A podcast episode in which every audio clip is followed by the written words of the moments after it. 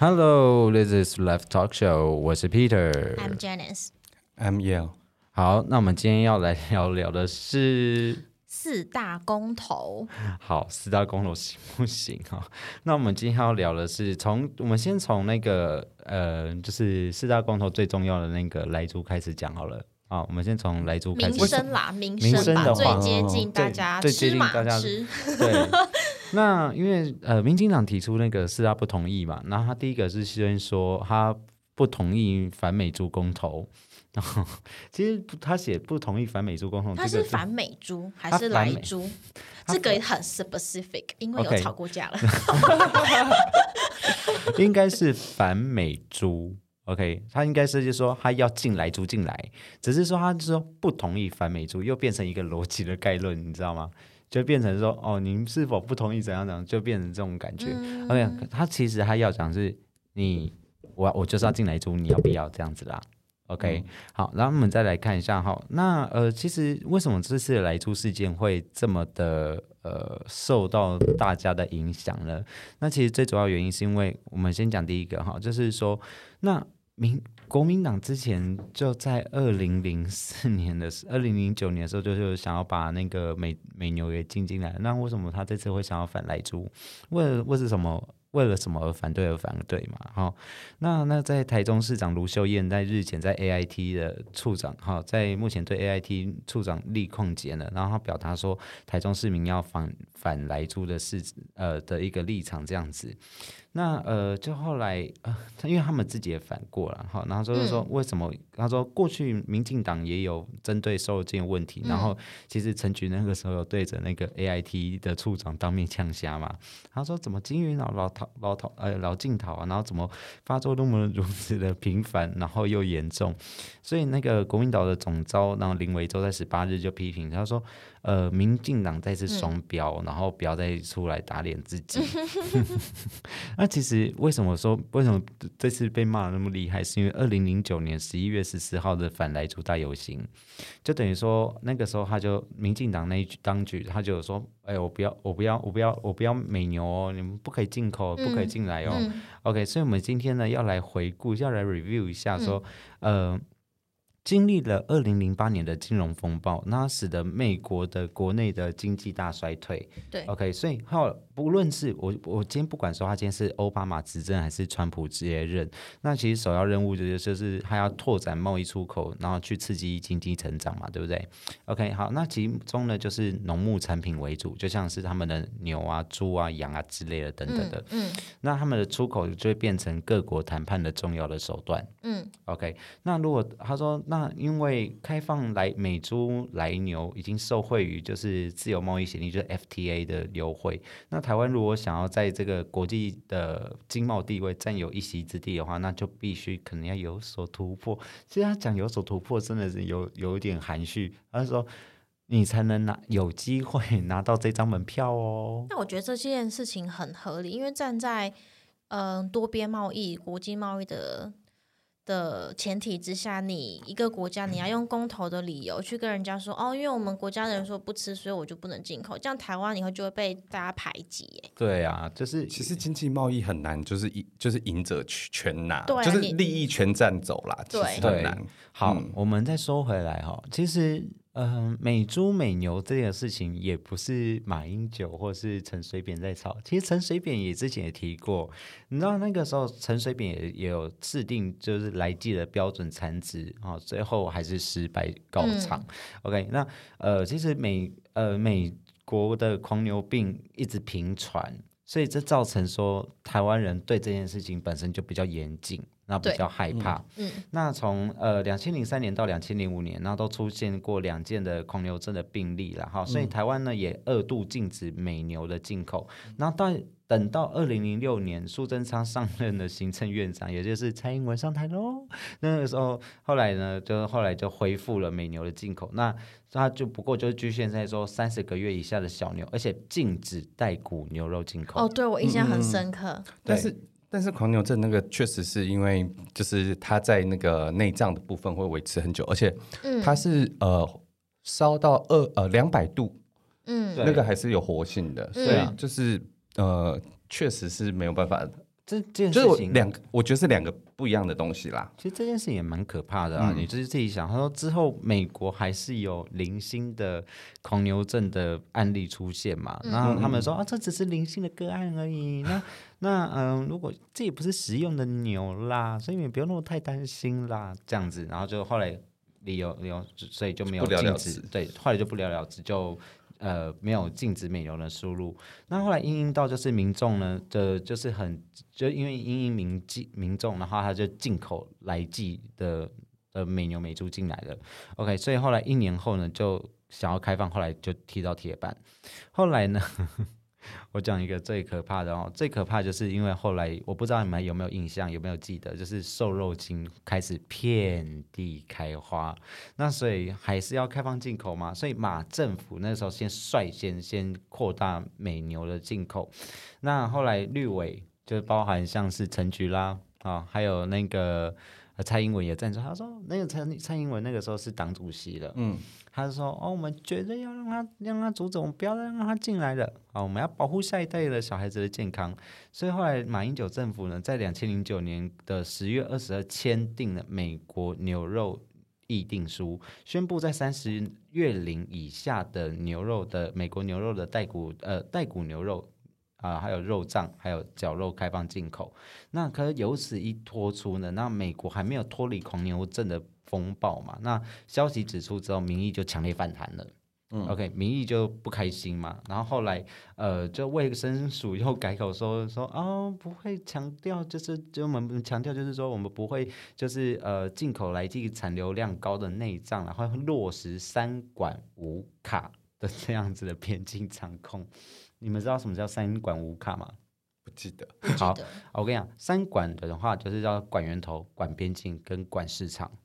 嗯 OK，、那五卡的话就是五道边境关卡，然后包含对五呃就是核对各项证明文件，然后还有呃标示产地来源，好就是产品资讯，然后开箱进行严密检查，确切实验就是食品安全，以及就是资讯连线。及时查明，这叫做三管五卡。所以后来时任的检呃卫生署署长就是杨志良呢，那他也承诺说，只要国内一出现一个狂牛症的病例，我就全部都就是进口，这样我就停止进口了。嗯所以后来就是呃那个时候国民党提了三管五卡这个修版呃是修法了这个版本，然后呃绿营呢就是也就是民进党，他们就是质疑它的成效。啊，那会质疑的问题就是说。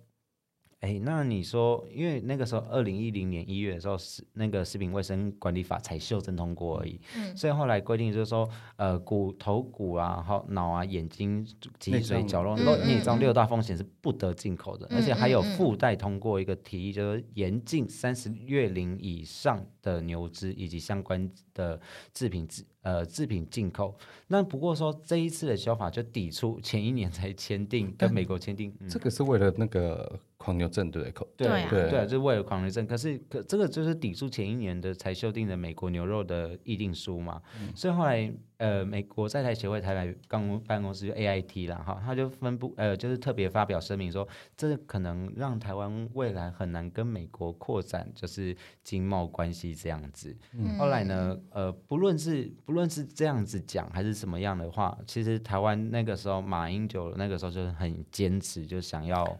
进口了。那我想问一下，就是进口之后，我们跟美国那边有什么进展的经贸关系吗？OK，好，那呃，突防呃突袭式的开放美国有含有来牛这件事情，然后后来绿委我也不知道还记不记得那个时候还占领议场，OK，后来那。加入他说加入呢，呃，开放瘦肉精的美牛是为了要嗯恢复台美的贸易协定，还有贸易及投资协定，呃，架构协定就是 TIF T 法 T 法，然后还有就是就是就是 TPP，好，就是跨太平洋战略经济伙伴的关系协定。等一下，那是哪一年？这一年是二零一二年，一二年嗯谈 TPP。对，要、哦那个就就要好谈 TPP 了。好，OK，所以他那个时候的对台湾的 benefit 就是说，哎，如果你开放的话，嗯。我可以帮助你加入加入谈。TIFA 嗯哦，嗯好、嗯嗯，所以后来后来一连串的什么服贸啦，什么东西的才、嗯嗯才又又这样，然后后来就又演变成太阳花学运嘛。OK，好，所以后来他也是坚持就是要等等哦，太阳花学院这边是不是有就是 over？有点 over 了，对，可是基本上要讲的东西是差不多的东西，等于说国民党政府会为了他自身的利益，然后可能或者是说包装成台湾的利益，然后去做他想做的事情。嗯，好，这样懂我意思吗？好，所以后来呢，呃，就是呃，他后来就是台湾这边呢有通过说牛肌肉的部分呢，莱克多巴胺容许量是零点零一的 ppm。那民进党表示就是退让啊，就是后来同意采用国际标准，不再坚持零检出，才让这个抗争画下去点。在二零一六年的七月二十五号，立法院呢就通过了实施。就是通过了那个临时就通过了修正食品卫生管理法的条例，就附带就是说牛猪分离，然后排除内脏等条件，三读通过，就所以二零一六年的时候，嗯、执政党跟当时的最大的反对党，他们是有达成协议，说我们牛猪两个议题是分开讨论，对对对然后我们依照的是国际标准，对，所以就没有一定要零没有要零检出，对。嗯哦。对好，那为什么蔡英文突然，或者说民进党团为什么那个时候为了为什么要退让？因为那个时候要选举了，一六年的时候，一六年的时候就要选举了，嗯，所以后来二零一六年不就是蔡英文就接任了吗？嗯。蔡英文续任啊，应该说续任啊。没有吧？蔡英文是二零一呃一六年是他第一年选，OK，上，就是一六年他他接他接任啊，应该要这样讲，他等于说二零一六年他接任，他为了嗯就是他也想要讨好蓝营的关蓝营他们手下的那些票的关系啦，这样懂我意思吗？我觉得比较合呃比较合乎当时时空背景，应该是在挡也挡不住了吧？一六年那时候立院的多数党，我记得应该还是蓝营，对啊，还是蓝营啊，然后直到蔡英文第二次执政之后，才是绿营是多数。没有没有没有，他第一次第一次就已经完全了对对对完全执政了，对。可是那个时候蓝蓝委那个时候还是有一定一定的声量啊，但是，一六年是第一次呃，立院呃绿营过半，呃，就是占大多数，哦就是有史以来的过半，但是没有到四分之三。对对，没有到四分之三哦，对，好 OK，好，那我们再继续接下来，然后那后来蔡英文呢开放来猪，还有三十月龄以上的那个牛牛肉呢，就有是带骨吗？对，这很重要哎。然后四个月就通关了。OK，那该竞选的时候就表明立场说，第二任期就会就会第二任期之后就要果断开放，也就是现在还要开放了。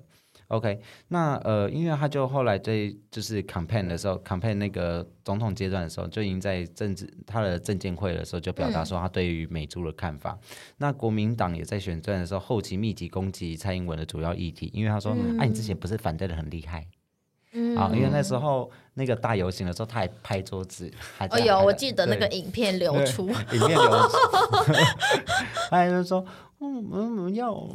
我们要让我们下一代过得好一点哇。哦好啦，好啦，不要。演出来，所以后来国民党呢就激烈悲歌，然后就在野党呢就也也很难，就是也质疑，就是说这个东西很难落实。OK，、嗯所以那个时候你还记得那个时候，诶呃时现呃时任的卫生署署呃卫卫生府卫卫福部部长蔡时陈时中，他那时候还跟大家讲说吃来牛没有问题的，不会对任何人造成影响啊，还当当着大家面。本来要吃，然后后来还没有吃。他说：“哦，因为我年纪大，不能吃牛。有这件事，二零一九，一零一九就是那个时候，呃，武汉疫情爆发的那个时候，就是比较比较和缓。那时候我们台湾还是模范生的时候，哦，对。然后那个时候他还讲，因为那那一年我在做酒吧，去年去年前去年前前去年二零一九是前前没有二零二零二零年的五月，因为那时候二零有这样代机吗你？们他不知道吃来猪干嘛？他就是说，他就说他没事把把自己拉进去那个对，感因为那个时候他他要证明说进口这些东西是没有关系的。你你们懂我意思吗？他是说进口这些，然后说盐盐也对人体不会产生多大的危害啊。然后后来呃，人呃，然后他就说，那你吃吃看嘛，啊，自己也不吃，不过我必须讲，美国牛真的很好吃。对啊，你看，你看 Costco 卖到爆，谁家谁家不是过年它或者是烤肉都去扫货？的肉质就是好吃啊！对，就好吃嘛。好，OK，所以好，先我我离题了。我问问你们一个问题嘛，你们然后就还有我，人家就说，哎，那我开我开放归开放，你要买不买随便你啊。是啊，是啊，可是我今天就问一个问题哦，你大部分人，大部分现在目前荧幕上的各位大家大家都是外食族啊，多数吧。多数吧多数吧，哈、那好，我今天落实茶器问你说，哦，如果今天他如果落实茶器，然后说好，我今天有落实茶器，我说好，我们本店就是使用美牛，我们本店就是使用的牛肉的来源是哪里？所以你们现在去餐厅不是都会跟你说我们的猪肉来源是在哪里吗？对他们都会有个牌牌，一张有一个贴纸，有一个标贴一个。标签，嗯，你知道我那我那个时候有去酒吧帮忙，就是今年的时候还有去酒吧帮忙，然后那个时候就刚好卫生署来查我们店哦，他就是啊那么勤劳，真真的是很勤劳，他查我们店，然后他查我们店的时候，他就要有一个要我们有一个牌，然后还要跟我们要那个你们猪肉代理商的那个那个那个标签纸，然后要嗯拍给他们看。哦，对，是这样这样把关很还不错啊。把对啊关的还 OK 有在嘛做事对啊还是有在做事嘛。好，那尽管呢，就是配套疑虑呢重重，那人通过修法，然后这个也很考验，就是现在台湾的一些一些嗯执政党的这些能力啦。好，我们我也我也很 question 这件事情。OK，所以来来牛呢，其呃来猪这件事情哈，我觉得。其实每一代政府都会吵，可是这个为什么要吵？吵的目的又是为什么？主要我觉得啦，都是呃都是跟经贸有关。嗯，OK，嗯、每一个任期的总统都想要为台湾做些什么事情。当，然，嗯那他们可能就想说，好，我想要让呃，可能说 TIFA 啦，或者说 C 呃 CCP 啦，好，CPTPP CCP 是中国不共是不是 C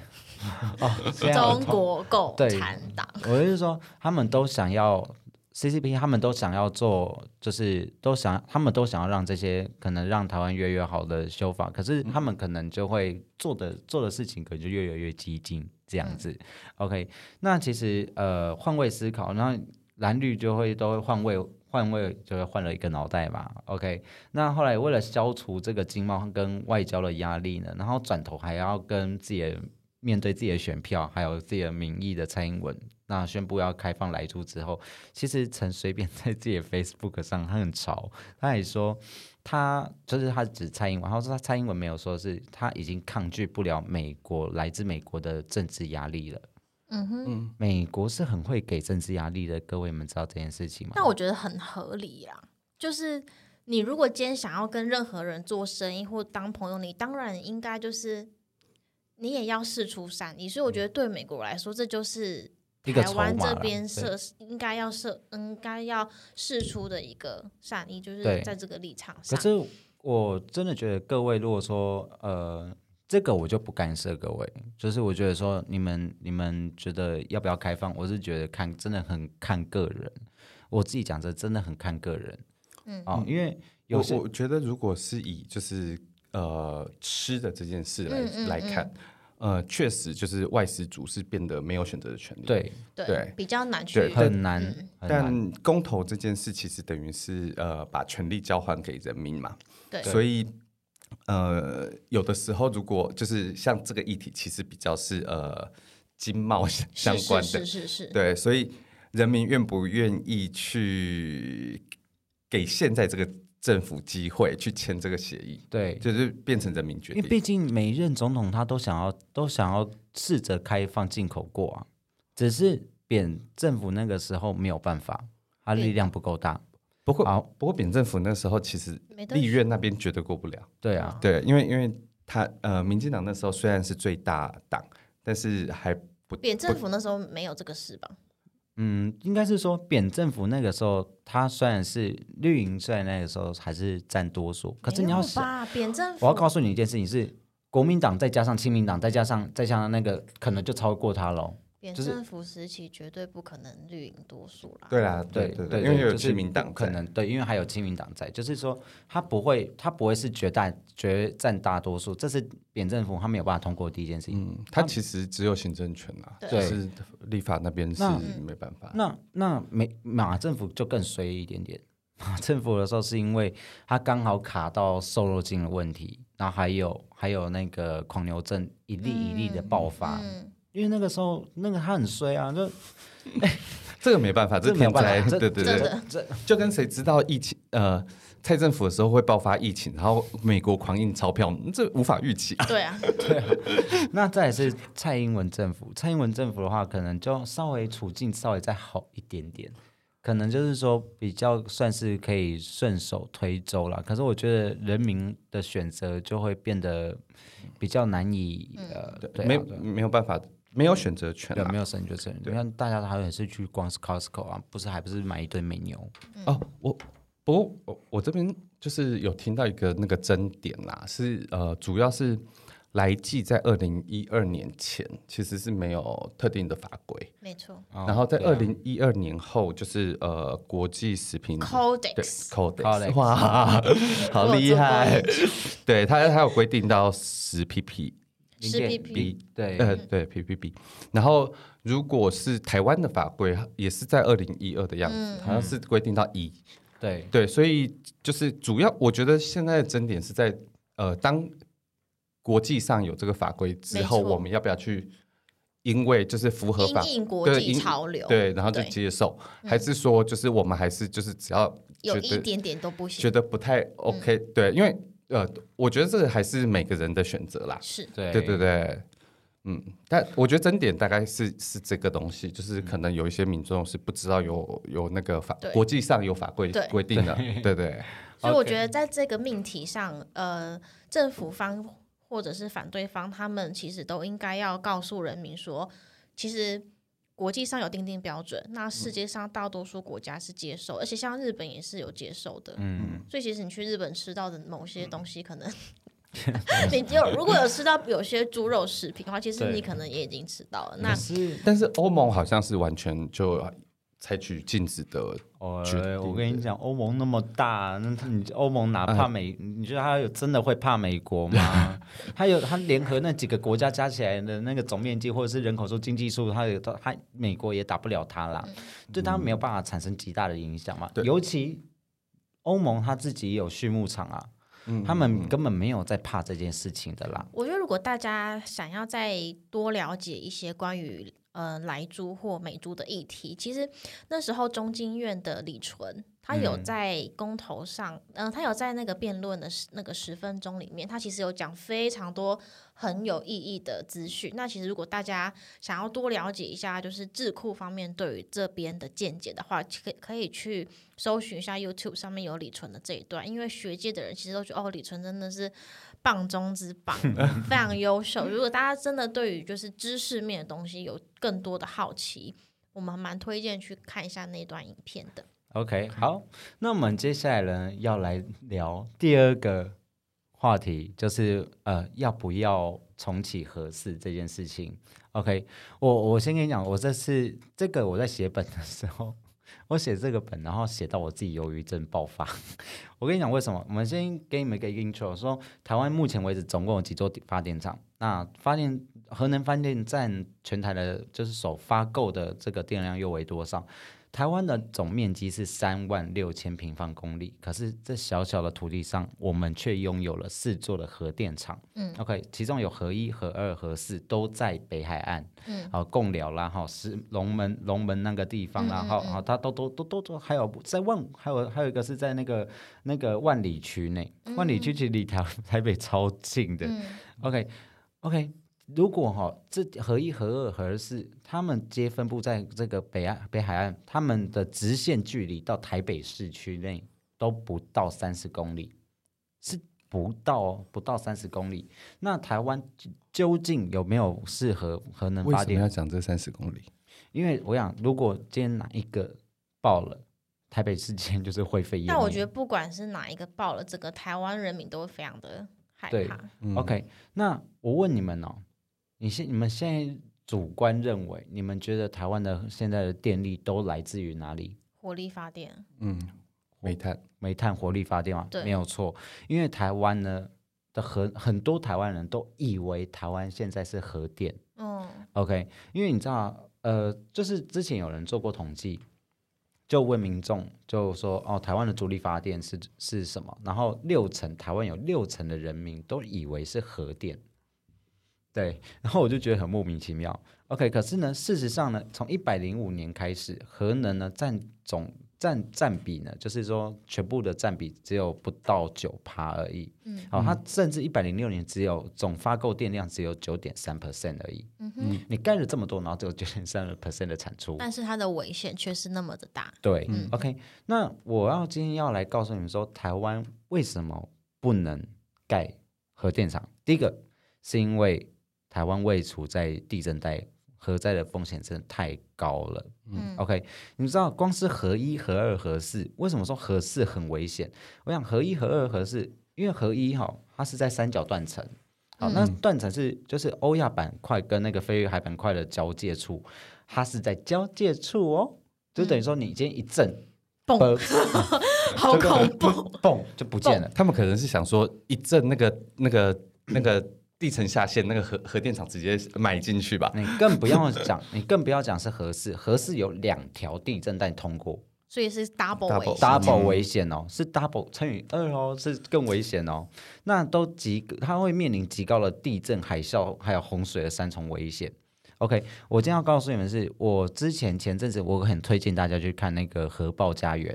因为《核爆家园》就是在讲这个事情。可是你要想，俄罗斯那个时候是苏俄，那个时候呃，苏维埃政权那个时候的苏俄，那个时候它的核电厂并不是因为地震哦，它不是像日本的那个什么那个福岛核灾啊，是因为地震哦，它是一连串的失误嗯所导致的。所导致的核灾的部分。那我要讲的是说，他们是不断的去灌水，他们我让让那个虽然那个那个车诺比 Chernobyl 是它是不断的用拉水管去灌水，一直灌，一直灌，一直灌，一直灌，一直灌，所以后来下面的水越来越满，越来越满。OK，那它有没有排水？所以就是第一个问题。好，第二个就是说，这是台台湾的面临第一个问题。那你看哦，就算是呃台湾发生像福岛核灾那样子，它的疏散范围都要二十到五十公里，这意味着只是说台北市有两百六十几万人，然后你还要再加上新北市的三十三百八十万人，都需要在短时间撤离。所以刚刚那个三十公里全部都在内了。对，我要问你们一个问题是：今天是我是像车诺比那样子，车诺比它只是个小镇而已哦，它是事发后两天才把人民全部梳理，可是那个时候只只有三点多万人而已。车诺比里面的城市，里面那个那个普里吉利普里亚呃普里吉亚普里吉利亚基那个城市里，也不过只有三万人到四万人才有办法这样短时间撤离哦。台湾有两个两个那个这么大的城市，三两百六十万再加上三百八十万，我你要光想你要怎么撤离，就没有办法撤离了嘛。OK，那第二个原因是因为盐狱跟续建都不可能，那你要新建一个核电厂又旷日费时，嗯对吧？嗯所以你看哦，核一、核二、核三，它核一、核一、核二、核三都在分别呢是建满在一百零七年、一百零八年、一百一十年、一百一一十二年跟一百一十三年跟一百一十四年就要陆续除役了。嗯，那你就不要讲核那个龙门龙门厂，就是那个核四的龙门厂。那因为核四还在盖嘛，对，可是到底盖不盖成，我也不知道。可是我是觉得说，你说，我是说，哎，你说如果真的要盖，你说有没有可能续建？有没有可能要不要继续盖？我觉得这两者都无稽之谈。嗯因为你今天去拆除它，你顶多花个六百亿。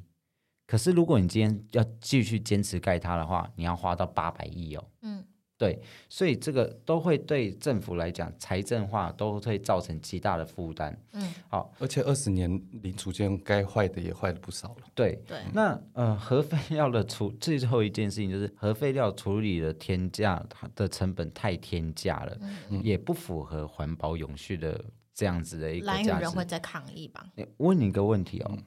就是车诺比一旦它一爆炸，它范围扩进，范围范围框起来的范围是四千五百公里，这些地方都不能去。嗯。那他现在是他现在的管制线是三十公里、十公里，他说有哨口，而且他们为了就是已经离那么远，我记得那个时候是民国七十五年，那个那个车诺比爆，嗯。然后他到二零二零零二零零七年盖到现在，他才把那个新的石棺给盖好。嗯哼，所以你就可以想象一下，说您尽管都经过了二三十年了，它的危害还是一样很大。嗯嗯，OK，好，所以这也不符合环保永续。那大家都以为说啊，核能哦，反正就是嗯、呃就是小小的东西自己那边撞来撞去，然后它就会产生很多的电。OK，那所以他们都觉得它是绿能嘛。好，那呃呃，我要跟你讲，最大最大的核电厂，或者说把核电利用的最极致的是法国。法国呢，在本土境内呢，他们法国在本土境内总共就有几座核电厂，然后他们法法国的主要的核电呃主要的发电来源都是来来自于核电，占了百分之八十，八十 percent 哦。可是他说他一年长期在核废料的管理的毛额成本就高达三百二十亿欧元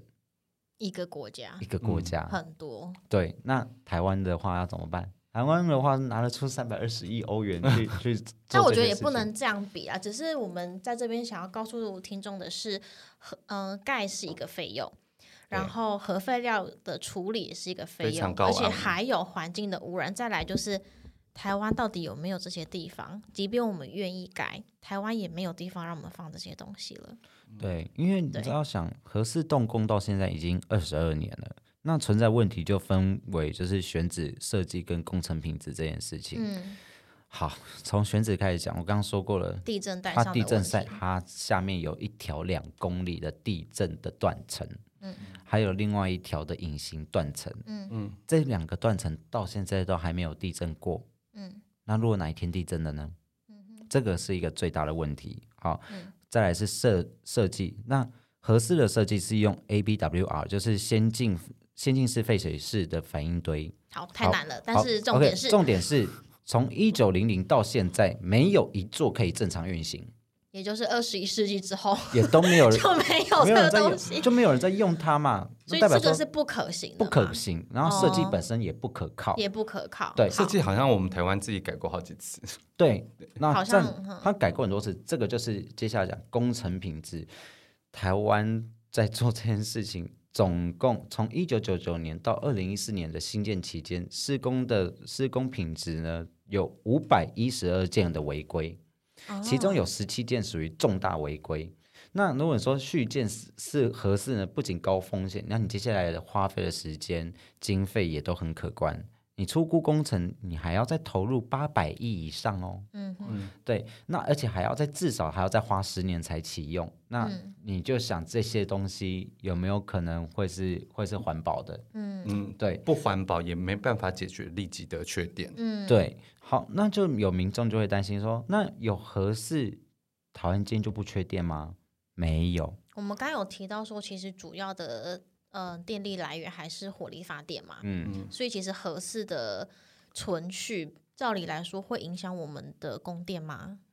不会，不太会，不会会，因为但当当年核四在建的时候呢，他们有个非常大的野心，希望是它是全球就是发电量最，就是发电功率最最高，还是发电量最高的核电厂。哦。那所以呃，就是这也是我当时许多人会担忧的一个点，就是说，其实全球没有人做过那么的高高 很可怕。对为什么什么不比要比这个？对，有一个球后就好了，不好吗？所以呃，我是觉得说，呃，如果此刻台湾的社会可以坚定废核，那呃，如果说可以把这个能源或者说这个这个力量去集中在台湾，其实是一个很适合做再生能源的地方。嗯，那其实台湾在已经有在做离岸风电的部分对嘛？，离岸风电的风场好像是我们的那个是全球第二的，对，嗯我们台湾是，你又想，我今天做离岸发电这件事情，还有你们，我不知道你们有没有用过中珠，中珠他们有什么全民发电这件事情？你说那个太那就可以阳能板吗？对，那个太阳能板，哎，你那个很可以买一块，棒哎，对那个很，棒。它是可以，等于说你只是买一块太阳能板，大概一万多块，可是你可以看你要自己要买几块，然后到时候再有分润的时候，它每个月就会给你钱，给每个月会给你钱这样子，它以分润的方式这样去做，这是台湾的另外一个再生能源的部分，因为台湾的日照时间很长。好，你光是夏日的那个太阳能的部分，他们呃台电就统计过，百分之七十都在出太阳。嗯对，所以台湾的太阳能是有在有有办法做起来的。嗯 OK，好，那再来就是说，比起盖弄 你去去动弄合适，台湾如果说在做再生能源，你是一边盖一边一边去一，你是一边盖然后一边一边发电哦，跟合适不一样。合适是你可能要摆在那边摆十年、摆二十年，我都还不知道它能不能盖、能不能启用。那如果今天燃料棒都插进去了，然后台湾这个时候对，然后如果又发生地震的话，那会不会造成更大的危害？而且燃料棒开始用，它就不会停。它不会停啊，嗯它不会停的啊，它就会一直一直反应，一直反应，反应，反应，反应，反应。其实我我补充一下，其实太阳能板本身的制成啊，它是呃有可能是有一些含有剧毒的物质，就是污染源。嗯，对，但相较于就是永远不会就是结束的，就是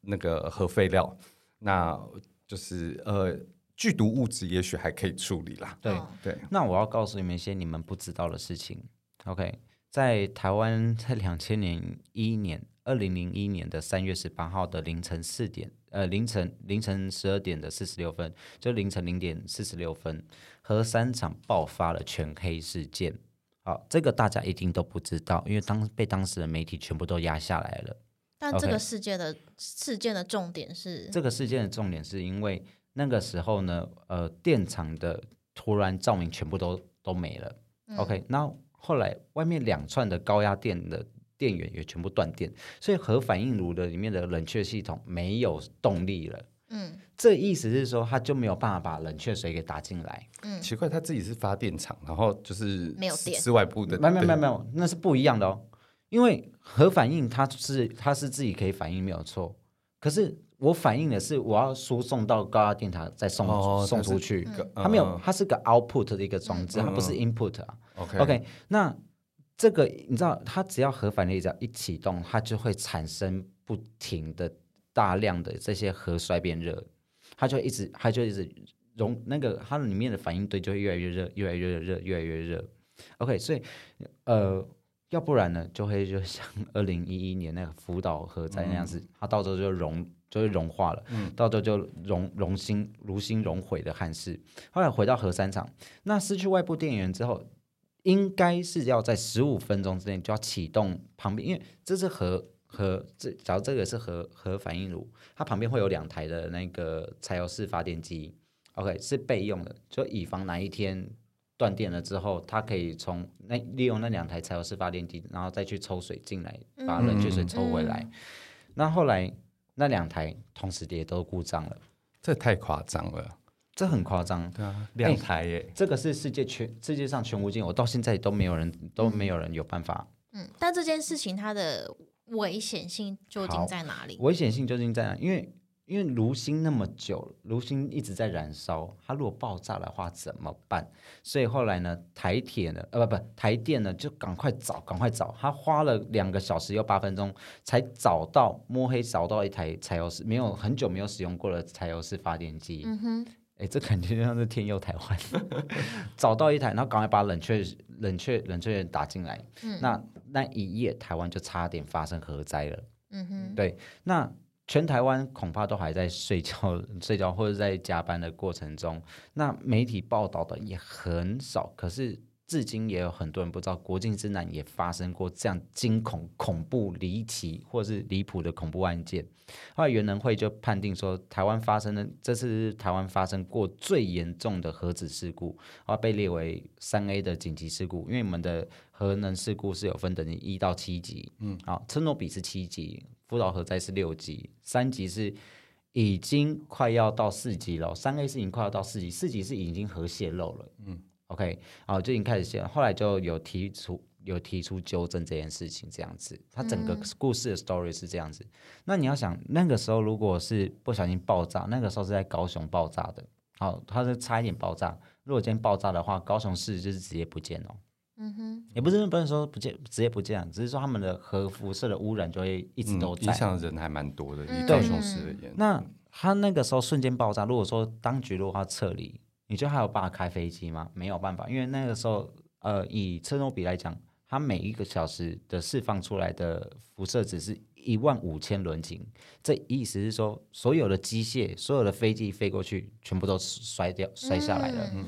这不仅是会影响到整个高雄，甚至台北，甚至是中 中国大陆、菲律宾、美、日本这些都会受到影响。嗯对，所以我觉得核灾这件事情啊，我没有办法鼓励人家说去去永和啦。嗯哦，那风险风险真的的太高了。嗯 OK，好，那呃，因为我们今天时间上的问题，所以我们今天先聊到这两个 part 这样子。嗯 OK，那我们接下来会再聊另外两个 topics 嘛，就是那个三阶跟那个共同投榜大对选，那我们就放到下一集来讲。OK，好好，那我们就就先这样子。那我是 Peter。我是 Janice。我是 Leo。OK，那我们下一集见哦，谢谢，拜拜。拜拜。